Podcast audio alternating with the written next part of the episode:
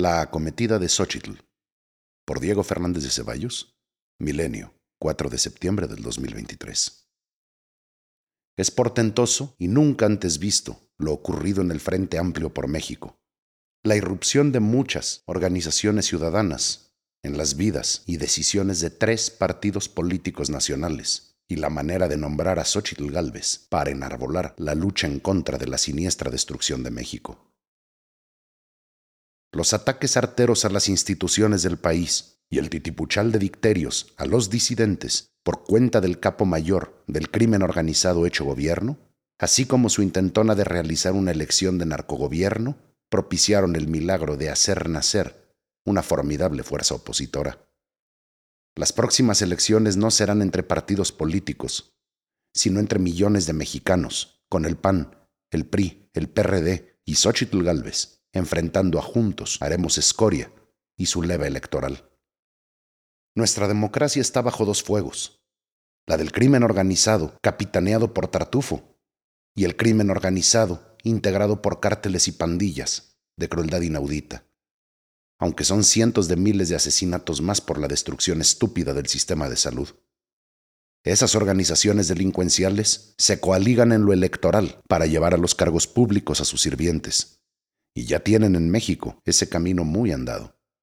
A eso se le llama, lisa y llanamente, narcogobierno. Es evidente el derroche insultante de dinero público hecho por las corcholatas para pintar cercas, poner espectaculares y hacer leva electoral.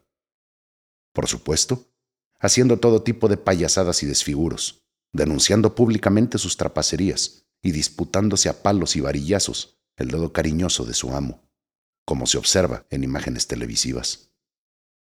Si gran parte del país está bajo el terror del narcotráfico y delincuentes de diverso pelaje, ya sabemos cómo procederán en la justa electoral. En ese siniestro escenario se halla polarizada la población, con instituciones agredidas diariamente desde las pestilentes mañaneras e incapaces de garantizar siquiera la vida humana, ya no digamos los derechos políticos. Por eso, magistrados electorales se preguntan, ¿qué vamos a hacer cuando ya vemos las consecuencias del rompimiento del orden legal? Y exigen a Tartufo dejar de tener una influencia nefasta en los procesos democráticos. En esa realidad, de poco servirá el valor, incluso heroico, de unos cuantos. Se requieren muchos millones de mexicanos enfrentando a esos pelafustanes y en las urnas haciendo valer el imperio de la ley y la democracia. A partir de ello, podremos empezar a reconstruir la fraternidad en la vida nacional. No más ni menos necesita y merece México. Postdata. Tartufo califica de simulación lo hecho por el Frente. Eso dirá cuando Xochitl sea presidente de México. Ya lo conocemos. No sabe gobernar ni perder, y desde la cometida de Xochitl no se le ve exultante, sino perplejo.